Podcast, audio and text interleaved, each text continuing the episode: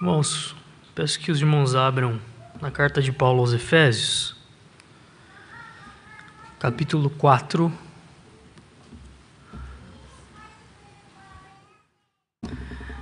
Verso de 1 a 16.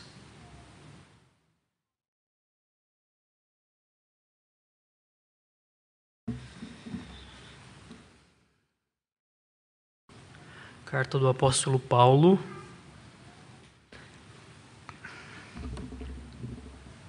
aos Efésios, capítulo 4, verso de 1 a 16.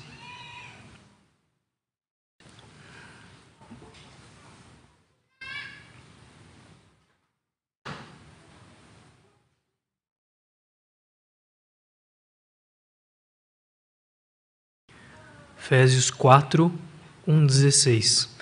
Assim diz a palavra do Senhor. Rogo-vos, pois, eu, prisioneiro no Senhor, que andeis de modo digno da vocação a que fostes chamados, com toda humildade e mansidão, com longanimidade, suportando-vos uns aos outros em amor, esforçando-vos diligentemente por preservar a unidade do Espírito no vínculo da paz. Há somente um corpo e um espírito, como também fostes chamados numa só esperança da vossa vocação. Há um só Senhor, uma só fé, um só batismo, um só Deus e Pai de todos, o qual é sobre todos, age por meio de todos e está em todos. E a graça foi concedida a cada um de nós segundo a proporção do dom de Cristo. Por isso diz: quando ele subiu às alturas, levou cativo o cativeiro e concedeu dons aos homens. Ora, que quer dizer subiu, senão que também havia descido até as regiões inferiores da terra?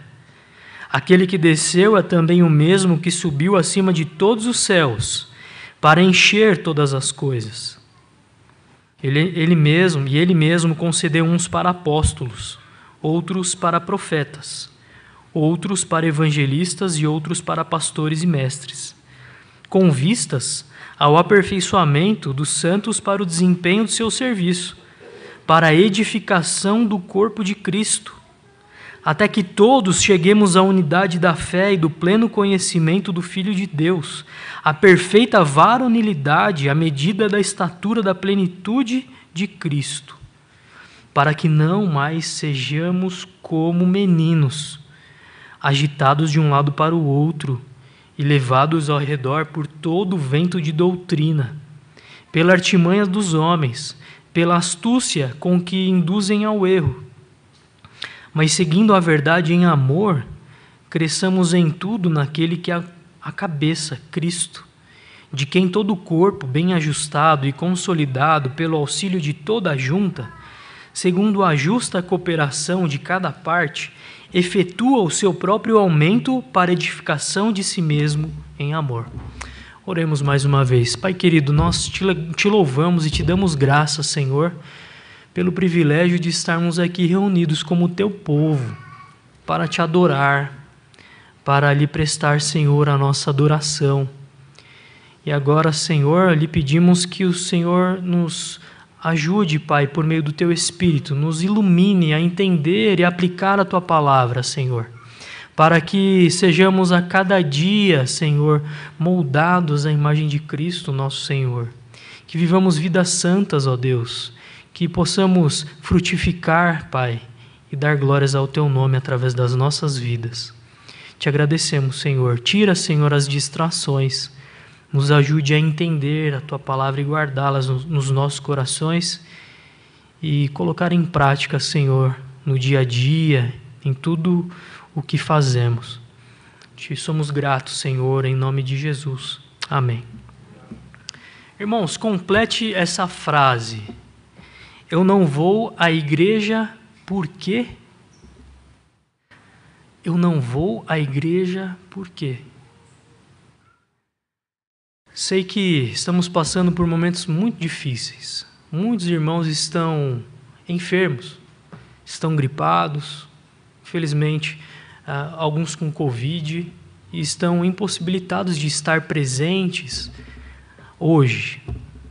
Mas isso não quer dizer que eles não estão presentes na vida da igreja. Mas pense, eu não vou à igreja hoje por quê? Tente encontrar outros motivos para isso. Alguns podem pensar, eu creio em Jesus, eu acredito que Ele é o Salvador, isso basta. Eu não preciso ir à igreja, eu não preciso me envolver com o corpo de Cristo, eu não preciso estar presente na vida dos, dos irmãos. A minha salvação basta. Isso, infelizmente, é apenas um pedaço da verdade não toda a verdade. É verdade, precisamos buscar a Cristo diariamente, mas não só isso. A caminhada cristã não é uma caminhada solitária, não é uma, caminhada independente de outras pessoas. Outros podem dizer: eu assisto o YouTube, eu vejo sermões do jeito que eu quero, do pregador que eu quero, da maneira que eu quero, no horário que eu quero. Isso basta, eu sou alimentado por isso. E para mim basta. Mas essa também não é uma verdade. Nós não podemos ser igreja sozinhos. Outros vão dizer: Eu leio a Bíblia e oro todos os dias. O que importa é o meu relacionamento com Deus. Os outros são os outros. Eu não me importo com o que os outros pensam. Também essa é uma meia-verdade. Nós devemos orar, devemos ler a palavra do Senhor, mas nós também precisamos congregar. Precisamos viver a vida uns dos outros, viver a vida junto com o povo de Deus. Ou outros podem dizer: eu não me dou bem com fulano, eu não me dou bem com o ciclano. Nós somos diferentes, nós pensamos diferentes. É melhor que cada um fique de um lado. Isso não é verdade. Isso não deve ser um motivo para alguém deixar de estar presente na igreja, em comunhão com o povo de Deus, longe dos nossos irmãos. O apóstolo Paulo, ah, ele vai dizer e ele vai trazer para nós essa importância, ou como é importante a vida em comunidade, a vida juntos da igreja, uma vida juntos, uma vida em comunhão. Claro, as primeiras igrejas estavam cheias de diferenças. Eram judeus e eram gentios homens de culturas diferentes, ensinos diferentes, escolas diferentes, pais diferentes, gênios diferentes. E Paulo estava tratando isso entre eles, tratando as diferenças desses irmãos. E isso não era motivo para que esses irmãos deixassem de ter comunhão. Nós devemos viver em comunidade para cumprirmos com a nossa vocação. Nós precisamos viver em comunidade para cumprirmos com a nossa vocação. É isso que o texto vai nos dizer. E Paulo vai nos apresentar aqui, pelo menos, ah, três grandes razões para isso. Ele vai falar que a igreja você vai encontrar unidade, diversidade e dependência. Essas três coisas cooperam para que as pessoas entendam, para que nós entendamos que precisamos viver em comunhão. Precisamos viver em comunhão para cumprirmos com a nossa vocação. E como isso se demonstra? Com essa primeira característica, a unidade, do verso 1 ao verso 6. Ele vai dizer o que fazer. Paulo diz o que eles deveriam fazer Rogo-vos, pois eu, prisioneiro no Senhor. E aqui é mais uma carta onde Paulo está preso e ele escreve para os irmãos de Éfeso: Que andeis de modo digno da vocação a que fostes chamados. Andeis de modo digno, de modo digno a ser chamado de cristão.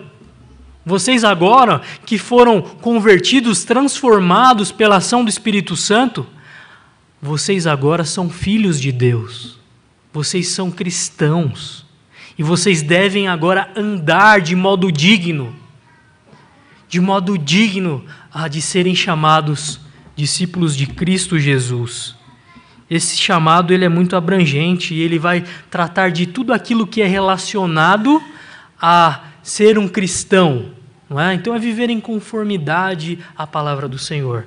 Mas especificamente Paulo vai falar de algumas a, a, formas de você andar dessa maneira, andar de modo digno da vocação. É com toda a humildade e mansidão, como nós vemos no verso 2, com longanimidade, suportando-vos uns aos outros em amor, esforçando-vos diligentemente por preservar a unidade do espírito no vínculo da paz. É dessa maneira, é dessa forma que eles deveriam viver em comunidade. Mas como preservar isso? Como eles deveriam ser viver de modo digno da vocação em comunidade? Tendo essas características: humildade, mansidão, longanimidade, que é paciência uns para com os outros, suportando-vos. E aqui a ideia de tolerar, tolerar. Quando você é injustiçado, sofre injustiças, você não paga o mal com o mal, mas você tolera isso, você suporta isso. É dessa forma. Esforçando-vos diligentemente por preservar a unidade do Espírito no vínculo da paz. É um empenho. Você precisa se esforçar, você precisa buscar, você precisa abrir mão de si mesmo. Abrir mão de si mesmo negar a si mesmo, para viver de modo digno da sua vocação, para manter e para preservar a unidade do Espírito no vínculo da paz. E por quê? Ah, mesmo preso, Paulo diz que os cristãos que se reúnem na igreja de Éfeso, com toda a sua diversidade, cumprirão o seu chamado a suportarem uns aos outros, mesmo em meio às suas diferenças. A igreja tinha que trabalhar em harmonia para cumprir este chamado. Ela trabalha junto, trabalha junto, em unidade. Por que eles deveriam viver em harmonia? Mas por quê? Qual é a motivação? Por que você deve viver e buscar a harmonia uns para com os outros? Sofrer, suportar uns aos outros em amor. Ele vai falar o porquê. Porque nós compartilhamos a mesma identidade nós compartilhamos a mesma identidade. Verso 4.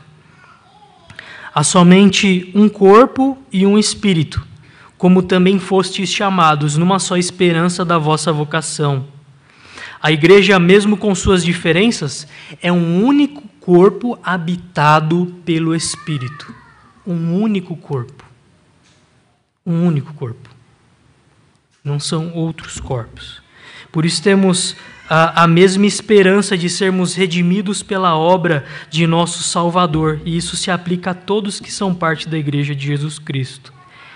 É essa ideia da esperança da vossa vocação.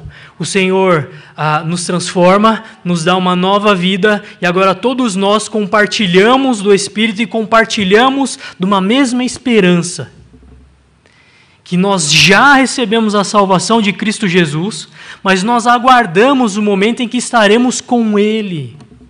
A mesma esperança. Nós temos todos uma mesma esperança. Nós temos uma mesma identidade em Cristo por meio do Espírito Santo. E aqui a ênfase é na ação do Espírito Santo.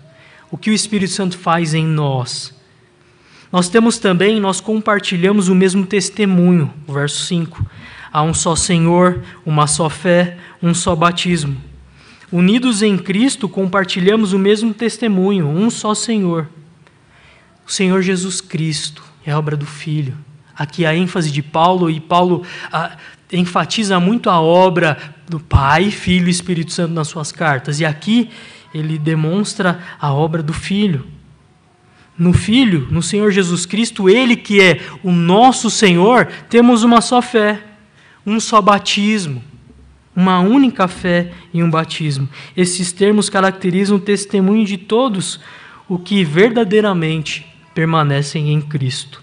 Testificamos que Jesus é Senhor, que a fé na Sua obra por nós é o nosso único meio de salvação. Somente por Cristo somos salvos e pelo nosso batismo damos testemunho de que somos purificados do pecado e unidos a Ele somente pela graça. Somos unidos a Cristo somente pela graça. Mas compartilhamos também de uma mesma família, como vemos no verso 6. Um só Deus e Pai de todos, o qual é sobre todos, age por meio de, por meio de todos e está sobre todos. Aqui a ênfase é na obra do Pai e em dizer que nós agora somos uma grande família. Nós já não somos mais estranhos. Somos parte do povo de Deus. Somos filhos de Deus. Somos irmãos uns dos outros. Essa é a argumentação de Paulo. Agora já somos irmãos. Uma mesma e única família. O fato de sabermos que pertencemos a uma única família eterna deve restringir todo o ódio terreno. É por isso que nós não vivemos odiando uns aos outros, nós não devemos guerrear uns com os outros, em brigar uns com os outros, em viver em desunião uns com os outros. Nós viveremos eternamente uma família eterna. Uma família eterna. Isso deve motivar o povo de Deus a viver juntos.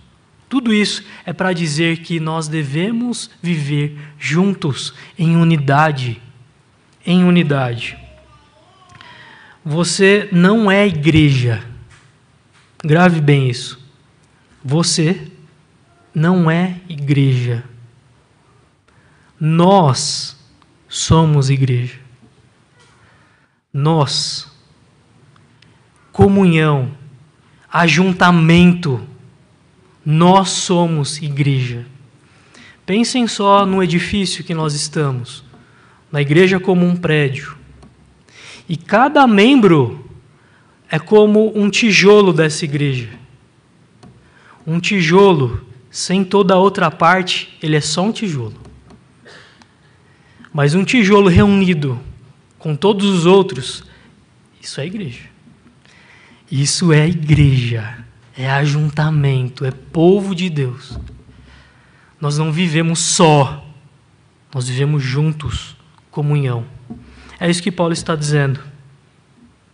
É isso que Paulo quer dizer, que o povo de Deus ele vive unido, ele está unido por meio da obra de Cristo, por meio da obra de Deus Pai, Filho e Espírito Santo, para viver juntos, em, em união, em comunhão.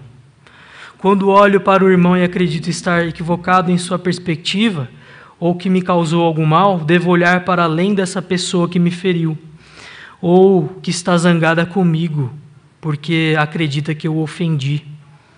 Mas eu devo, pelo contrário, ver Jesus que vive dentro dela. Ou seja, quando há conflitos, quando há dissoluções, discussões, desentendimentos, eu não posso olhar simplesmente para aquela pessoa e dizer, ah, mas ele é assim. Não é essa perspectiva que nós devemos ter. Precisamos olhar para aquela pessoa como um irmão, um cristão, um filho de Deus redimido, servo do Senhor, meu irmão por toda a eternidade. Ao invés de olhar para os seus defeitos e criticar e julgar e apontar os seus defeitos, eu devo olhar para ela com misericórdia e olhar para ela como um filho de Deus. Alguém que está servindo a Deus comigo, junto comigo. Meus irmãos, a internet é muito boa para nós e ele é um recurso para alcançar aqueles que não podem estar aqui. E eu sei que há muitos irmãos que não estão aqui e que desejam estar aqui. É verdade. Há muitos irmãos que não podem, são impedidos e são muito abençoados pela internet. Mas o povo de Deus deve se reunir, deve se ajuntar, deve ter esse ajuntamento, viver a vida uns dos outros. E no momento oportuno eu sei que aqueles que entendem isso, eles estarão juntos conosco. A igreja também, Paulo vai dizer que a igreja também há na igreja diversidade. Diversidade. Do verso 7 ao verso 14, Paulo vai dizer que há diversidade. Há unidade, mas há diversidade. Há diferenças, somos diferentes, apesar das nossas dos nossos pontos iguais em Cristo, no Senhor, nós, nós temos diferenças. E há diferenças dentro do corpo de Cristo. Como nós vemos no verso 7, a graça foi concedida a cada um de nós segundo a proporção do dom de Cristo. Cada um, a cada um Cristo concedeu dons. A cada irmão, dons diferentes uns dos outros, não os mesmos dons, segundo a proporção do dom a quantidade que ele quiser. Certo? É Cristo que faz isso. Todos recebem dons da parte de Deus. Dons são exclusivos para a edificação da igreja. Isso é bom a gente fazer um parênteses. Há uma diferença entre dons e talentos. Dons e talentos. Dons são aqueles que são voltados para a edificação da igreja. Graciosamente, Deus nos dá dons para a edificação da igreja. Talentos são habilidades que você pode usar na igreja ou não. No seu trabalho, no seu dia a dia, uma habilidade específica que você tem. Isso é um talento que você não usa para a edificação da igreja. Agora, Deus, nós estamos falando de dons. Dons que servem para a edificação da igreja. Deus concede a todos. Deus distribui a todos. Não é só para um ou para outro, não segundo a sua proporção. Todos nós temos. E a Bíblia dá alguns exemplos de, de dons: o dom do ensino, o dom da exortação, mestres, pastores mestres, serviço, liderança, contribuição, misericórdia, administração. São alguns exemplos dos dons vigentes hoje em que nós, povo de Deus, somos graciosamente capacitados por Deus para servir a igreja. Para servir a igreja. E ele faz isso. Cristo colocou, ou a Deus nos deu, nos concede graciosamente. E veja, meus irmãos, é por isso que nós não podemos confundir que ser um bom profissional não é uma garantia que você vai, vá desempenhar bem o seu trabalho na igreja. Isso não é uma garantia. Pode ser uma facilidade, isso pode ser algo facilitador para você, que desempenhe alguma atividade no seu trabalho secular, na sua vida particular, mas isso não é uma garantia. Tá? A garantia está no Senhor, naquilo que Ele nos coloca e nos capacita para fazer. Tudo está nele. Mas vamos ver que os dons, os diferentes dons são derivados da autoridade de Cristo. Tudo está baseado na autoridade de Cristo. É com a autoridade que Cristo tem é que ele derrama os dons. Na capacidade que ele tem, do verso 7 ao verso 10. Verso 8: Por isso diz: Quando ele subiu às alturas, levou o cativo cativeiro e concedeu, os don, concedeu dons aos homens. Ora, que quer dizer subiu, senão que também havia descido até as regiões inferiores da terra? Aquele que desceu é também o mesmo que subiu acima de todos os céus, para encher todas as coisas. E ele mesmo concedeu uns para apóstolos, outros para profetas, outros para evangelistas outros para pastores e mestres. É o próprio é baseado na sua autoridade, naquilo que Cristo realizou, na sua obra, no seu sacrifício. E agora ele está à destra de Deus Pai, ressuscitado, ressurreto. É com base nessa autoridade que ele derrama sobre a sua igreja, ele concede à igreja esses dons para a edificação da igreja. Cristo é quem governa a igreja. E ele concede dons àqueles a quem ele quer, da maneira como ele quer. Nossos difer diferentes dons são promovidos por Deus para nós, a fim de contribuirmos de diferentes formas para a edificação da igreja. Pense, você já pensou se todos fossem iguais? Se todos fossem ah, mestres? Se todos fossem ah, aqueles que exortam, ou aqueles que exercem misericórdia, pensem se, pensem se todos fossem iguais. A igreja não ia andar. não ia haver edificação. Mas Deus usa os dons diferentes ou as diferenças que nós temos para a sua edificação. Nós nos complementamos. Nós nos complementamos. Nós não somos iguais. E é por isso que a diversidade deve gerar em nós comunhão. Porque as nossas diferenças podem abençoar a igreja e ajudar na edificação da igreja. Podem e devem. É para isso que Deus nos concedeu esses dons. A imagem de Cristo é aquele como um rei conquistador, aquele que tem o domínio sobre o céu e sobre a terra, como nós lemos, aquele que venceu a morte, aquele que veio salvar e resgatar o pecador. É isso que Cristo veio fazer e toda autoridade está sobre ele, toda autoridade. Nós devemos então nos submeter a essa autoridade. Desprezar os dons dos outros é desprezar a autoridade de Deus. Se é Cristo que nos dá, se é Deus que nos dá os dons e, e os dons diversos, quando nós rejeitamos o dom do outro, nós estamos rejeitando a própria autoridade de Cristo. Nós levamos a consequência final.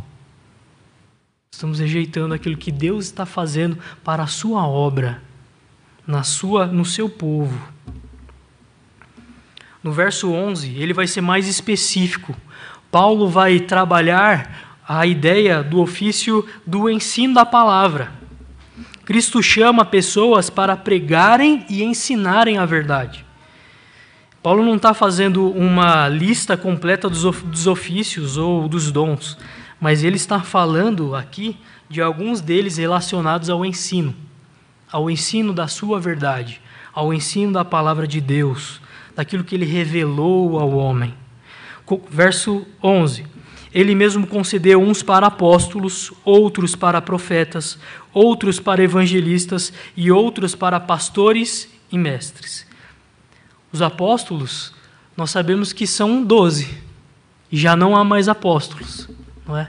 Mas aquilo que nós recebemos da parte de Deus está fundamentado na doutrina dos apóstolos. Os apóstolos foram instrumentos de Deus para receberem a revelação do Senhor e então transmitirem para o povo. E é por isso que nós temos a palavra do Senhor também. Eles foram instrumentos nas mãos do Senhor. Não é? E é por meio deles que Deus revelou a sua verdade ela é a base da igreja. A igreja está fundamentada na doutrina dos apóstolos. Os profetas aqui, nós podemos entender não só os profetas do Antigo Testamento, mas como aqueles que recebem a palavra e interpretam a sua palavra, a palavra de Deus. Os evangelistas são aqueles que evangelizam, que têm o dom da evangelização que foram capacitados por Deus para levar o Evangelho de Cristo com uma naturalidade tremenda, com uma facilidade tremenda. E Deus concede dons a esses homens para fazerem isso, para agirem assim. Pastores e mestres aqui nós temos que entender como apenas uma, uma função, que é o pastor. O pastor é um pastor mestre. Ele prega, ele ensina, ele corrige, ele exorta, por meio da palavra. Deus concedeu esses homens à igreja. Né? Por meio da palavra de Deus, os pastores pastoreiam a igreja, ensinam, admoestam. Deus e Cristo deu à sua igreja esses homens.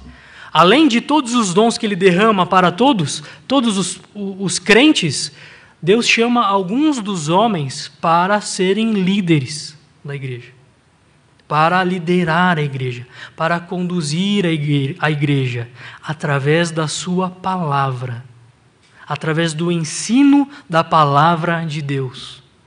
Não através das suas preferências, não, mas de acordo com a palavra do Senhor. Mas por que ah, o Senhor concede dons a estes homens, a liderança da igreja? Paulo vai argumentar no verso 12 com vistas ao aperfeiçoamento dos santos. Para aperfeiçoar os santos, para que os líderes possam preparar outros, como nós vemos também ah, dos, com o verso 12 novamente, com vistas ao aperfeiçoamento dos santos para o desempenho do seu serviço. Paulo está dizendo o seguinte: Deus separou alguns homens para liderar a igreja através da palavra dele, para que estes homens preparem outros homens para o serviço, para servir, para trabalhar, para servir a, ao Senhor, não para somente se alimentar mas para servir, para o desempenho do seu serviço. Essa é a consequência do trabalho dos pastores, dos líderes, que ensinam, que pregam o Evangelho, que estão trabalhando com afinco para levar a verdade de Deus. Ele vai dizer mais alguns motivos para a edificação do corpo de Cristo. Para que todos sejam edificados. E aí é uma consequência deste ensino para a edificação do corpo de ensino. Todos trabalham para a edificação da igreja de Cristo. O Senhor chama líderes para que eles ensinem outros, para que estes que recebem o ensino sirvam a Deus e assim eles servindo a Deus ou servindo a igreja, o povo de Deus, a igreja seja edificada. A igreja seja edificada.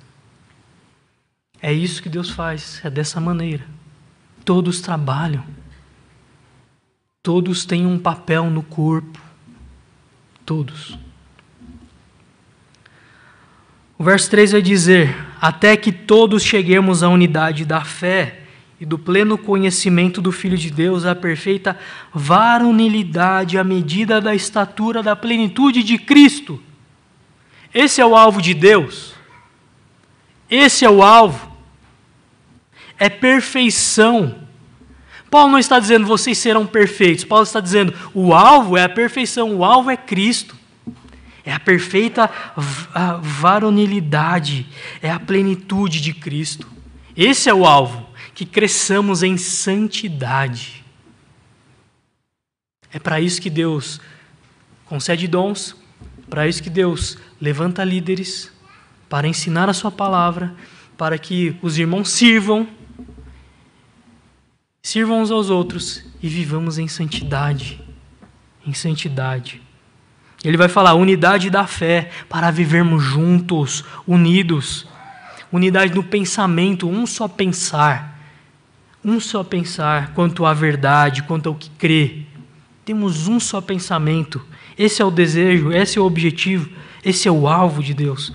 Conhecimento do Filho de Deus é conhecer dia após dia Cristo é conhecer Cristo a cada dia, quem Ele é, o que Ele faz, é se relacionar com Ele dia após dia, é maturidade, é santidade, a perfeita varonilidade, a ideia de santidade. E ele vai falar mais no verso 14: para que não mais sejamos como meninos agitados de um lado para o outro e levados ao redor por todo o ventre de doutrina, pela artimanha dos homens pela astúcia com que induzem ao erro. Ele está falando de maturidade, que pode chamar de apologética também, mas é maturidade, para que não sejamos mais como meninos agitados, de um lado para o outro, acreditando em tudo. Mesmo que ah, isso seja contra a palavra de Deus, mas eu vejo e parece que dá certo, isso parece bonito e parece legal, eu aceito. Paulo está falando, está instruindo o povo a serem maduros, a terem constância, serem consistentes na vida da igreja, serem consistente, consistentes com a verdade. Para isso eles precisam que estar juntos, trabalhar, viver a vida da igreja, para não ser mais agitados como meninos, levados de um lado para o outro. Os meninos são inconsistentes, né? eles são agitados de um lado para outro mesmo. Eu tenho um exemplo em casa. Um garotinho que uma hora sorri e outra hora chora. Um garotinho que está aqui e um outro lado tá, em um outro momento está do outro lado, agitado. Paulo não quer isso. Paulo quer que sejamos maduros, crentes maduros, firmados na verdade do Senhor. Temos diferentes ah, dons que são concedidos por Cristo para serem usados para a edificação da igreja em unidade, unidade de mente quanto ao seu compromisso com a verdade, em edificar-nos na maturidade do ministério. É para isso que Paulo usa os teus servos e os diversos dons. É nessa ideia. Os dons que Deus lhe concedeu são para a edificação da igreja. E quando nós não usamos esses dons, nós somos negligentes com a obra e com o nosso Senhor. Nós somos omissos, e nós não devemos ser omissos. Nós precisamos usar aquilo que Deus nos deu para a edificação do corpo. Precisamos trabalhar. Ao invés de priorizarmos a, a nossa autorrealização, a nossa autossatisfação, o nosso conforto, e por vezes os nossos medos de nos envolvermos mais uns com os outros, de conhecer mais a dificuldade uns dos outros, as lutas uns dos outros, nós nos omitimos, nós nos escondemos por vezes, nós ficamos entramos quietos e saímos calados. Nós, nós não queremos que as pessoas nos notem. Nós falamos, e aí, tudo bem? E vocês esperam, tudo bem. Muitas vezes não estamos dispostos a ouvir as lutas de cada um, uns dos outros. Mas nós precisamos, nós não podemos nos omitir. Nós precisamos viver a vida uns dos outros. Precisamos ser bênção na vida uns dos outros. Isso envolve relacionamento. Isso envolve unidade e diversidade. É o que Paulo está dizendo. Procure identificar os dons que Deus lhe concedeu e use para a sua glória. Seja pregando, evangelizando, escrevendo, compondo, aconselhando, sendo hospitaleiro, ajudando uns aos outros. Faça uma autoavaliação.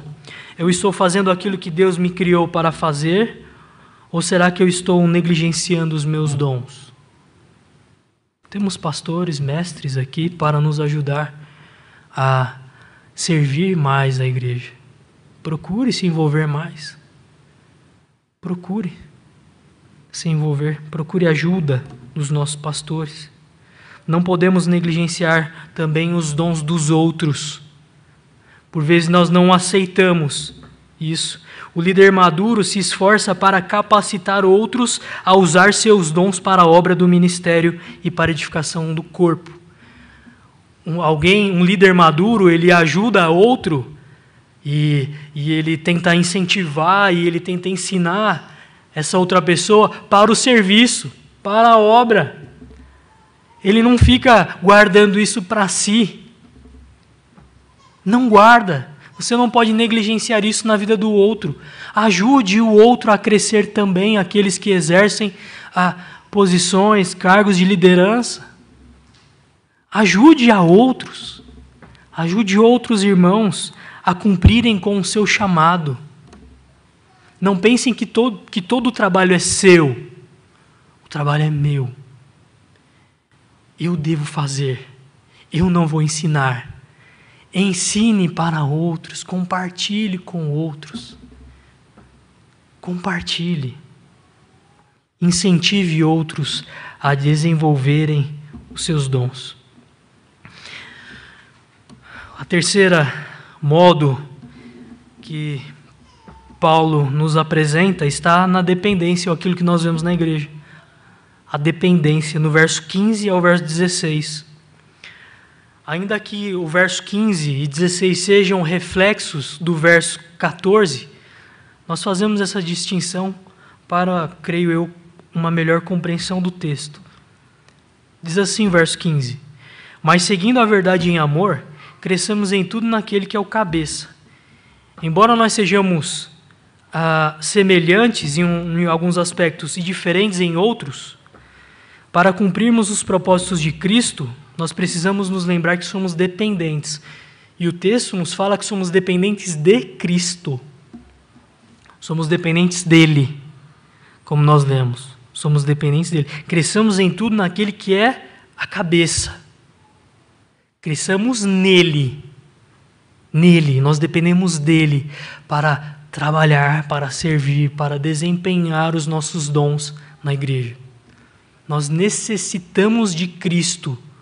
Nós não fazemos isso sozinhos. Precisamos dele. Devemos evitar de cair, por vezes, no engano de achar que você resolve tudo sozinho. Sabe? Deixa que eu resolvo. Deixa aqui que eu resolvo. Surgiu um problema aqui, não, eu resolvo, eu faço. Vem aqui. Sou eu, eu, eu, eu, eu. Não, é a vontade dele. Eu dependo do Senhor. Eu dependo conhecer a vontade dele. Eu dependo ah, viver uma vida de oração a ponto de colocar diante dele aquilo que eu preciso resolver, aquilo que eu preciso fazer. Senhor, eu dependo de ti. Eu preciso orar mais. Eu preciso te buscar mais porque eu tenho muitas responsabilidades. E cargos de liderança, ah, quando nós assumimos cargos de lideranças, isso deve ser cada vez mais ah, nítido para nós ou vivo em nós. Precisamos buscar mais ao Senhor. Precisamos orar mais, ter mais comunhão, mais dependência do Senhor nas nossas vidas. É muito fácil a gente trabalhar para sustentar nossa família, aqueles que são pais de família, e negligenciar a vida espiritual da nossa família. É muito fácil colocar as coisas deste mundo à frente do nosso relacionamento com Deus. É muito fácil nós estarmos preocupados para aqueles que estudam em tirar notas boas, em passar em todas as matérias, em passar naquele vestibular e nos esquecermos de depender de Cristo e buscarmos ao Senhor. É muito fácil. Mas precisamos ser lembrados que nós dependemos dele. Nós, por vezes, acostumamos, nos acostumamos a resolver a nossa vida do nosso jeito, com as nossas habilidades, e nós nos esquecemos daquele que nos deu e nos concedeu habilidades, que é o Senhor. Precisamos dele precisamos do Senhor. Nós somos dependentes dele. Mas nós somos dependentes uns dos outros também. Ainda no verso 16.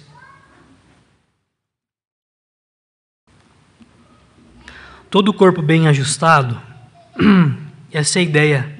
Um corpo bem ajustado e consolidado pelo auxílio de toda a junta, segundo a justa cooperação de cada parte efetua o seu próprio aumento para edificação de si mesmo em amor.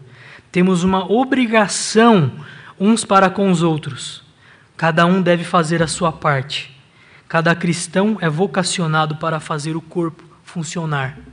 E mais uma vez, Paulo já havia falado dessa nossa unidade, dessa cooperação, e aqui ele volta e diz que nós somos dependentes uns dos outros como juntas, como partes bem ajustadas, somos unidos como um corpo, todo formado, todo pronto para trabalhar.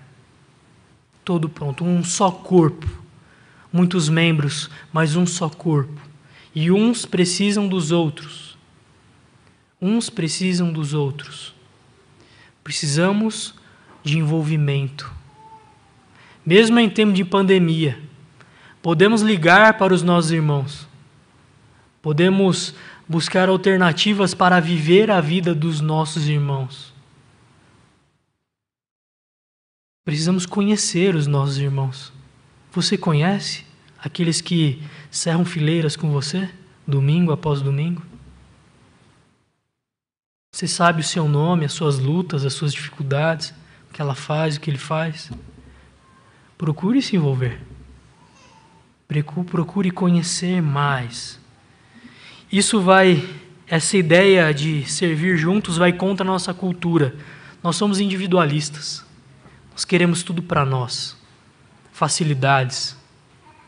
Meu sucesso, meu desempenho, meu trabalho, minha vida, minha família, meu tempo, minhas viagens, meu dinheiro, minha, minha casa, meus carros. Por vezes não negamos a nós mesmos para servir aos nossos irmãos. Precisamos disso. Precisamos ser contra a cultura e o Evangelho é contra a cultura. É a vontade de Deus para nós, é a vontade de Deus para as nossas vidas. Embora o nosso relacionamento seja individual seja importante, o cristianismo bíblico nunca ensina que nossa fé é apenas sobre Jesus e eu. Somos parte do corpo de Cristo. Isso é importante, mais uma vez. Meus irmãos, a gente não pode viver a vida cristã pelo YouTube. Por mais que ela seja uma ferramenta para aqueles que não podem estar presentes. Mas há um movimento, e eu quero deixar isso claro, há um movimento de jovens que pensam que a vida cristã é assistir YouTube e sermões na internet e não se envolvem com a vida da igreja. Eu sei que aqui há, há crentes maduros e entendem isso. Que vocês que todos precisam se envolver na obra do Senhor. Mas há pessoas que talvez nos assistam que não entendam isso. Mas não dá para sermos cristãos sem viver a vida da igreja. Sem nos submeter a uma liderança que foi constituída por Deus, que Deus concedeu dons a esses homens para edificação da igreja, para preparar, para, para nos exortar, para nos ajudar a caminhar na fé. Nós precisamos disso. Precisamos viver a vida da igreja. E Paulo, por fim, diz o resultado disso tudo. O resultado é o aumento, é o crescimento em número e a edificação de si mesmo em amor um crescimento ah, vertical, horizontal, de um crescimento vertical. É um crescimento de ah, números e um crescimento também espiritual na presença do Senhor. Em amor. E Paulo repete várias vezes: em amor, em amor, em amor, em amor. Por quê? Porque o amor é essencial, é uma característica central do povo de Deus. O povo de Deus ama. O povo de Deus ama, ama uns aos outros. É uma característica central de, do povo do Senhor. E a característica e a igreja funciona porque somos chamados a contribuir com amor e não apenas consumir amor. Precisamos entregar um amor mútuo. Não fique esperando o amor de outra pessoa. Entregue. Entregue. Sirva, ame, ajude. Não fique esperando. Sirva ao Senhor. Nunca devemos nos excluir do processo da edificação da igreja. Toda a igreja faz parte desse processo. Vivemos num só corpo. Para concluir, nós devemos viver em comunidade para cumprirmos com a nossa vocação. Vivermos juntos. Vivemos em comunidade. Nós não somos igreja sozinhos. Precisamos ah, nos atentar para a unidade, para a diversidade, para a dependência que há no corpo de Cristo, na igreja do Senhor. Que Deus assim nos abençoe e nos ajude a viver e servir ao Senhor para a sua honra e para a sua glória. Em resposta à palavra do Senhor, cantemos o hino 312